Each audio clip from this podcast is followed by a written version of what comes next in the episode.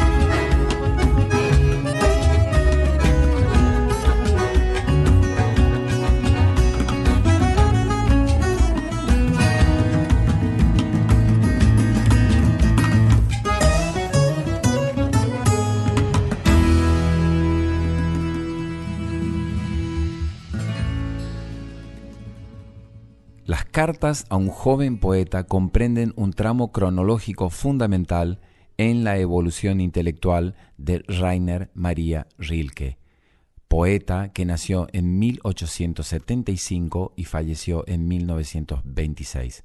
Las cartas recibidas y editadas por Franz Xaver Capus comprenden, según indican las fechas, desde 1903 a 1908.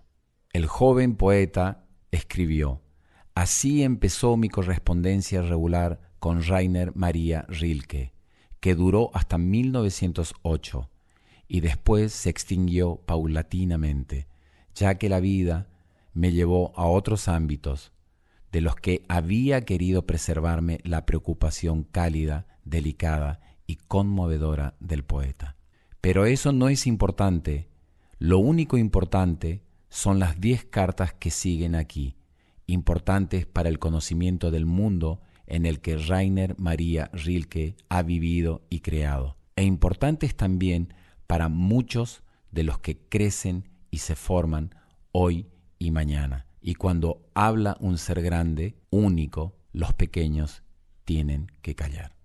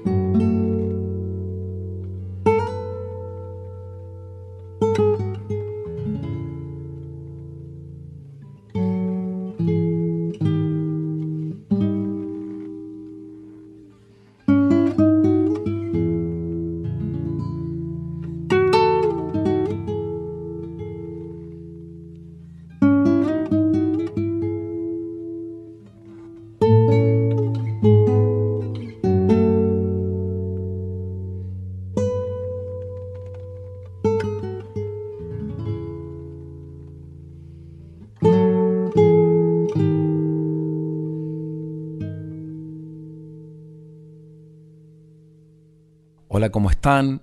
Esto es Enramada. Estamos en Nacional Folclórica. Yo soy Changos Pasiuk. El día de hoy vamos a compartir fragmentos de un libro llamado Cartas a un joven poeta, que es el intercambio epistolar de un joven poeta que pide consejo al gran poeta austríaco Rainer Maria Rilke. Y también escucharemos música que sentimos que están conectadas con este libro. París, 17 de febrero de 1903. Muy apreciado señor, su carta me ha llegado hace solo unos días. Quiero agradecerle por la afectuosa y gran confianza. Apenas puedo hacer algo más. No puedo considerar las características de sus versos, pues estoy muy lejos de todo propósito crítico. Con nada se alcanza tan poco a una obra de arte como con palabras críticas. Siempre han de resultar en este caso malentendidos más o menos felices. No todas las cosas son tan aptas para ser captadas y dichas como por lo general se nos querría hacer creer. La mayoría de los acontecimientos son indecibles, se producen en un espacio al que nunca ha llegado una palabra. Y lo más indecible de todo son las obras de arte, misteriosas existencias cuya vida dura junto a la nuestra que pasa. Anticipada esta aclaración, solo me está permitido decirle a usted que sus versos no tienen una característica propia, sino solo serenos y ocultos comienzos de algo personal. Hay algo propio que quiere llegar a la palabra y a la melodía, sin embargo los poemas todavía no son nada en sí mismos. Su bondadosa carta adjunta al envío no deja de explicarme algunos defectos que he sentido al leer sus versos sin poder, no obstante, nombrarlos. Usted pregunta si sus versos son buenos, me pregunta a mí, antes ha preguntado a otros, los envía a revistas, los compara con otros poemas, se preocupa de si ciertas redacciones rechazan sus intentos. Ahora bien, como usted me ha pedido aconsejarle, le pido que deje todo eso usted mira hacia afuera y eso es lo que ahora no debería hacer. Nadie le puede aconsejar ni ayudar. Nadie. Hay un solo medio, entre sí mismo. Investigue el motivo de lo que lo hace escribir. Verifique si extiende sus raíces en el más íntimo lugar de su corazón. Confiésese a sí mismo si moriría si se le prohibiera escribir. Ante todo esto, Pregúntese en la más serena hora de su noche, ¿tengo que escribir? ¿Cabe en su interior para procurar una respuesta profunda? Y si ésta fuera afirmativa, si le fuera posible salir al encuentro de esta serie pregunta con el fuerte y sencillo tengo que hacerlo, construya entonces su vida de acuerdo con esta necesidad. Su vida, hasta en la más indiferente e insignificante hora, tiene que llegar a ser un signo y un testimonio de esta urgencia. Acérquese entonces a la naturaleza. Intente decir entonces como si fuera el primer hombre lo que ve y experimenta y ama y pierde. No escriba poemas de amor. Apártese primero de esas formas que son demasiado corrientes y habituales son las más difíciles, pues requiere una fuerza grande y madura para dar algo propio donde se presentan en abundancia tradiciones buenas y en gran parte brillantes. Busque por eso salvarse de los motivos generales acudiendo a los que ofrece su propia vida cotidiana. Describa sus tristezas y deseos, los pasajeros pensamientos y la fe en alguna belleza. Describa todo eso con íntima y serena, humilde sinceridad y utilice para expresarse las cosas que lo rodean, las imágenes de sus sueños y los objetos de sus recuerdos.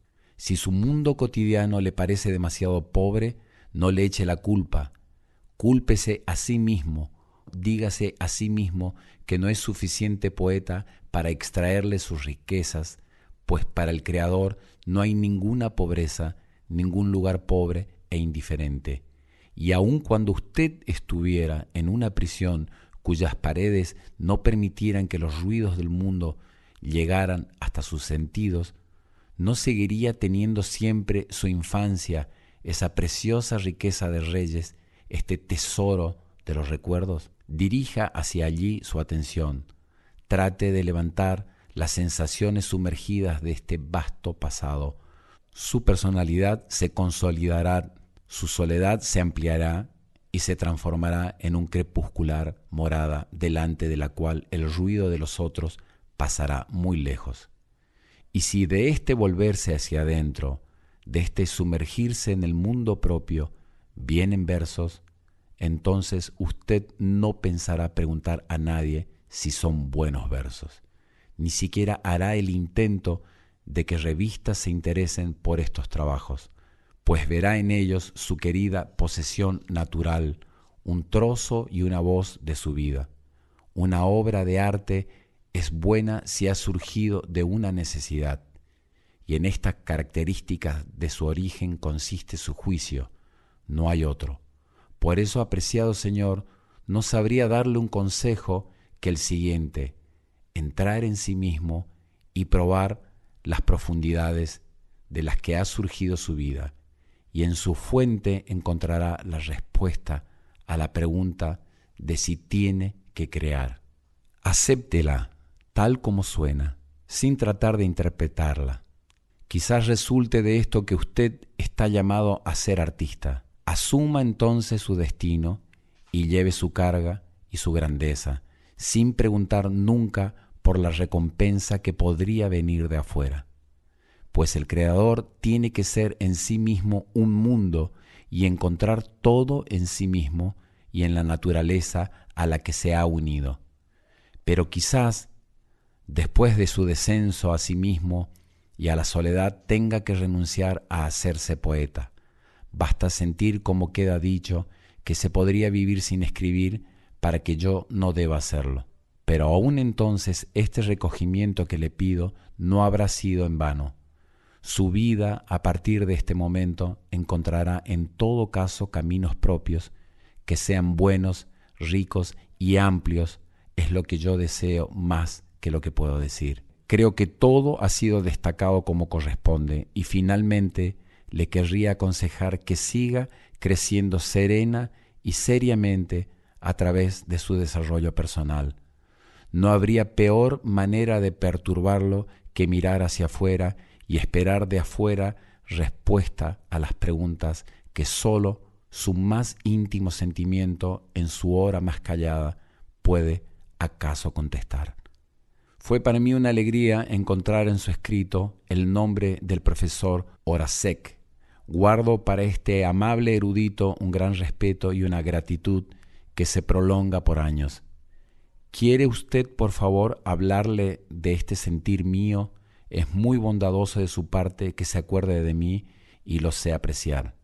Al mismo tiempo, le devuelvo los versos que usted amistosamente me confió y le agradezco una vez más por lo grande y cordial de su confianza, de la que por esta sincera respuesta dada a mi leal saber he tratado de hacerme un poco más digno que como extraño lo soy con total lealtad y simpatía, Rilke.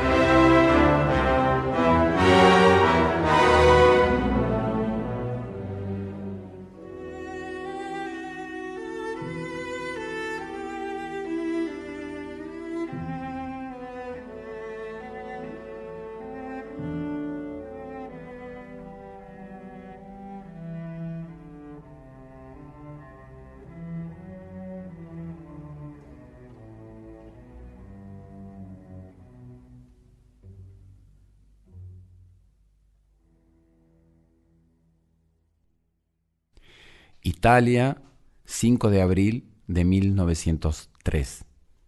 Me tiene que perdonar, querido y respetado Señor, que solo ahora responda agradecido por su carta del 24 de febrero. He estado mal, no precisamente enfermo, sino afectado por un decaimiento causado por la gripe, que me volvía incapaz para todo. Todavía no estoy sano, me cuesta escribir y entonces tiene que tomar estas pocas líneas como si fueran más. Tiene que saber, naturalmente, que cada una de sus cartas me va a dar alegría, solo que ha de ser indulgente con la respuesta, que a menudo lo dejará con las manos vacías, pues en el fondo y justo cuando se trata de las cosas más profundas e importantes, estamos indeciblemente solos y para que uno pueda aconsejar hasta ayudar al otro, tienen que ocurrir muchas cosas, tiene que lograrse mucho, producirse toda una constelación de cosas para que alguna vez resulte. Viareggio, cerca de Pisa, Italia, 23 de abril de 1903.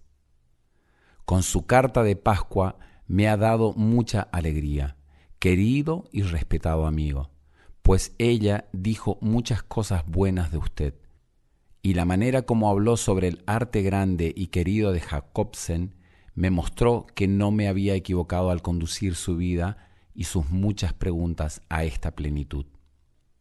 Quede hecho aquí el pedido. Lea lo menos posible cosas estético-críticas. Son opiniones partidistas empedernidas que se han vuelto absurdas a fuerza de inanimado endurecimiento o hábiles juegos de palabras con los que hoy se impone esta opinión y mañana la opuesta. Las obras de arte son de una infinita soledad y nada las alcanza tan poco como la crítica. Solo el amor puede captarlas y conservarlas y ser justo con ellas. Dese usted la razón a sí mismo y a su sentimiento frente a toda discusión, comentario o introducción. Y si usted no tuviera razón, el crecimiento natural de su vida interior lo llevaría lentamente y con el tiempo a otros conocimientos. Deje que sus juicios tengan el desarrollo propio, callado, tranquilo, que con todo progreso tiene que salir de adentro y no debe ser urgido ni acelerado por nada. Todo es llegar a término y después dar a luz. Dejar que cada impresión, cada germen de un sentimiento se perfeccione totalmente en sí mismo, en lo oscuro, en lo indecible, inconsciente, en lo que es inalcanzable para la propia razón, y esperar con profunda humildad y paciencia la hora del alumbramiento de una nueva claridad. Esto solo significa vivir artísticamente, tanto al comprender como al crear. No hay entonces medida para el tiempo. Un año no importa y diez años son nada. Ser artista significa no calcular ni contar, madurar como el árbol que no apura sus sabias y que confiadamente se mantiene erguido en medio de las tormentas de la primavera, sin miedo de que después no haya de venir ningún verano. Viene, sin embargo. pero viene solo a los pacientes que permanecen como si ante ellos estuviera la eternidad, tan descuidadamente tranquila y amplia. Lo aprendo día a día, lo aprendo en medio de dolores a los que estoy agradecido. La paciencia lo es todo.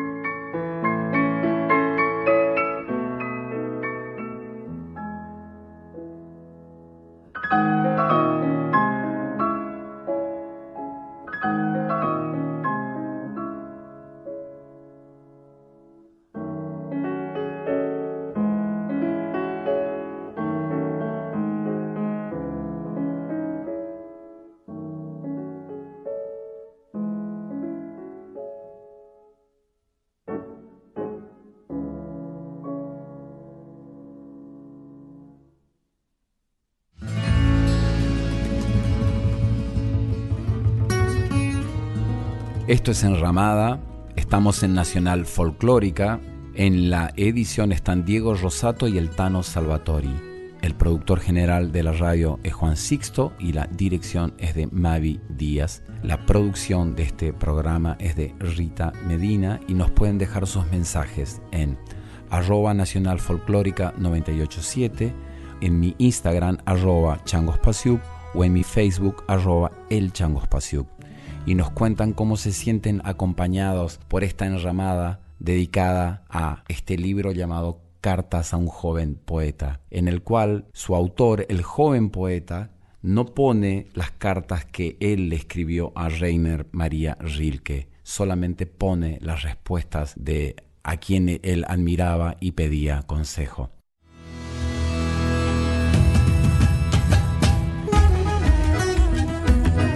Estás escuchando a Chango Spasiuk con Enramada por Folclórica 987.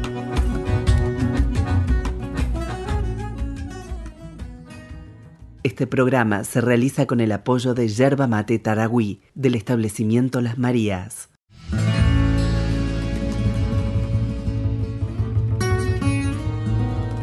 Enramada, con Chango Espasiuk por Folclórica 987. Bremen, 16 de julio de 1903. Hace unos 10 días que me he ido de París, bastante enfermo y cansado, y he viajado a esta gran llanura del norte cuya vastedad, serenidad y el cielo han de ponerme de nuevo sano. Pero he hecho todo el viaje mientras caía una larga lluvia que solo hoy parece va a amainar un poco sobre el campo agitado por el viento y empleo este último instante de claridad para saludarlo a usted, querido Señor. Usted es tan joven, tan ajeno a todo comienzo, y yo le querría pedir, querido Señor, en la medida en que puedo que tenga paciencia con todo lo que hay en su corazón sin resolver, que guarde afecto a las mismas preguntas como si fueran habitaciones cerradas o libros que están escritos en un idioma muy extraño. No investigue procurando respuestas que no le pueden ser dadas porque usted no podría vivirlas. Y se trata de esto, de vivir todo. Viva ahora las preguntas.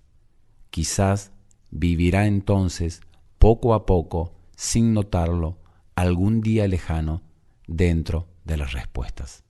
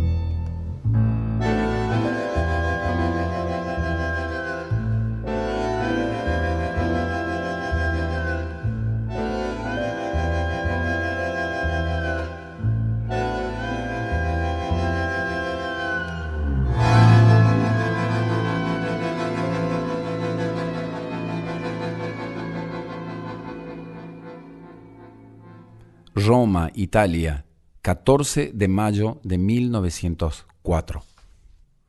Las mujeres en quienes la vida se detiene y habita de una manera más fructífera, más inmediata y confiada, tienen que haber llegado a ser en el fondo seres humanos más maduros, más humanos, que el liviano varón que no es atraído desde la superficie de la vida hacia abajo por la pesadez de ningún fruto corporal, que apresurada y caprichosamente desestima lo que cree amar.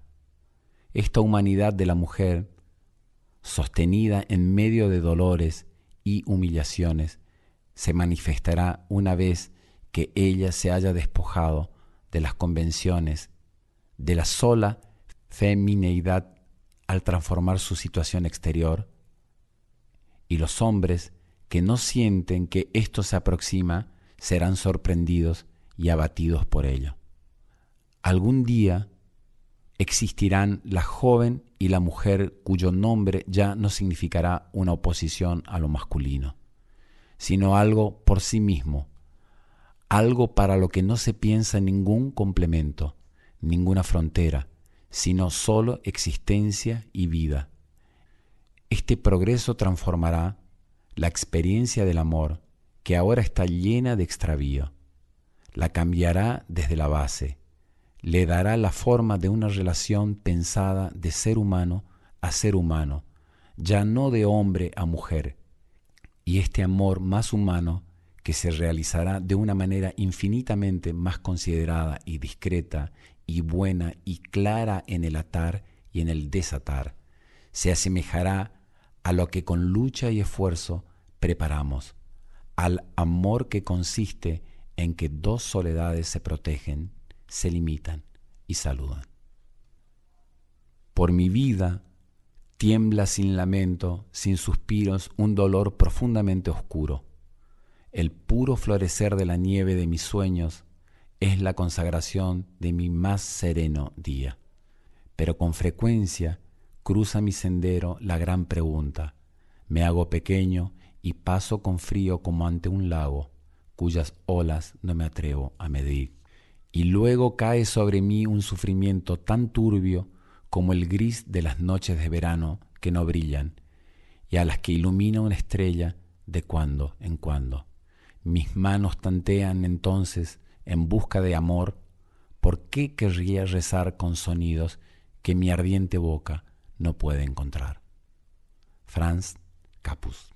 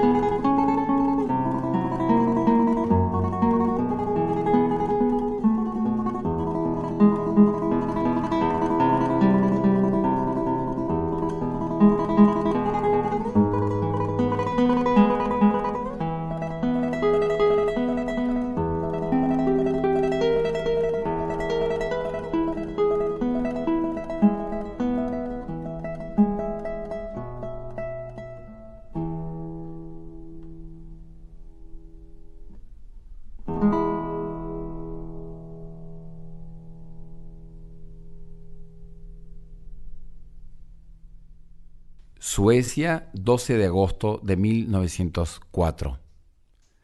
Si no fuera posible ver más allá de lo que alcanza nuestro conocimiento y un poco por encima de la avanzadilla de nuestros presentimientos, quizá llegaríamos a soportar nuestras tristezas con mayor confianza que nuestras alegrías, pues son momentos en los que algo nuevo se ha introducido en nosotros, algo desconocido.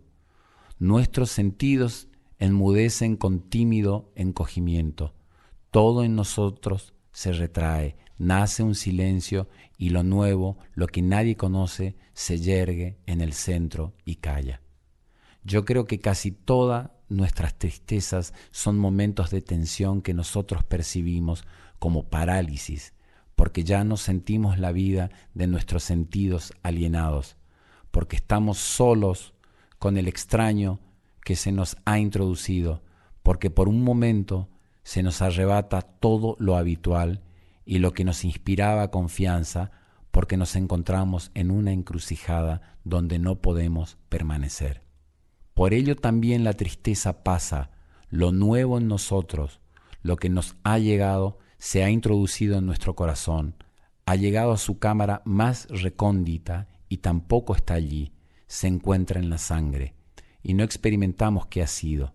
Se nos podría hacer creer fácilmente que nada ha ocurrido y sin embargo hemos cambiado como cambia una casa en la que ha entrado un huésped.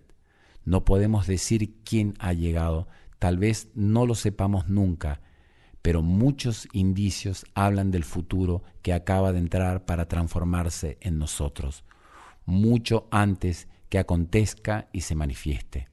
Por eso es tan importante estar solo y atento cuando se está triste, porque el instante aparentemente perplejo y vacío de acontecimientos en el que nuestro futuro no alcanza está mucho más próximo a la vida que aquel otro, ruidoso y fortuito en que se nos presenta como venida de afuera. Cuanto más silenciosos, pacientes y abiertos nos mantengamos en la tristeza más profunda y certeramente se introducirá lo nuevo en nosotros, mejor lo heredaremos y en mayor medida será nuestro destino. Y cuando un día lejano se realice, es decir, cuando pase de nuestro interior hacia los demás, lo sentiremos cercano y familiar en lo más íntimo.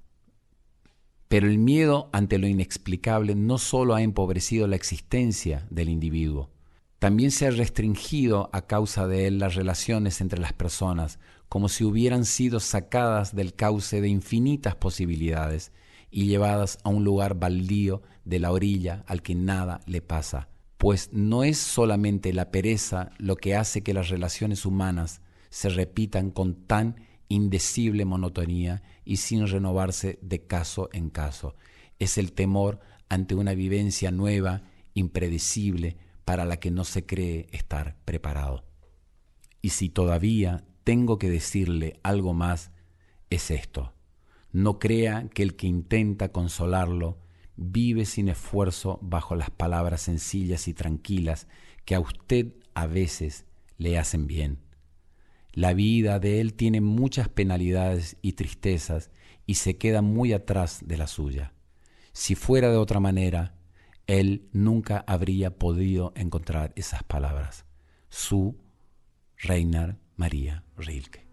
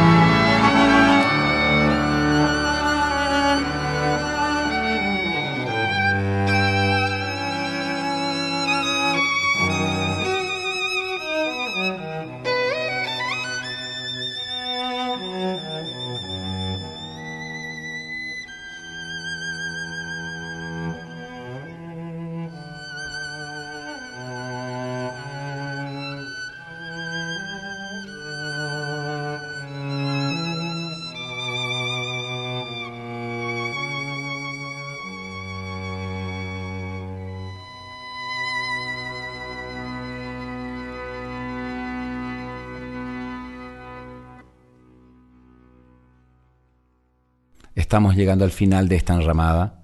Ojalá que estos fragmentos de las cartas a un joven poeta hayan sido tan inspiradoras como para nosotros. Un abrazo enorme. La vida, la vida pasa, los años se inscriben en la carne del árbol que envejece. Solo tú no pasas, música inmortal, solo tú no pasas. Tú eres un mundo para ti sola, tú eres el mar inmenso, en ti se rompe los dientes todo el tiempo, solo tú no pasas, música inmortal, música que meciste mi alma dolorida, acurrucado contra tu corazón, oigo el latido de la vida eterna, solo tú no pasas.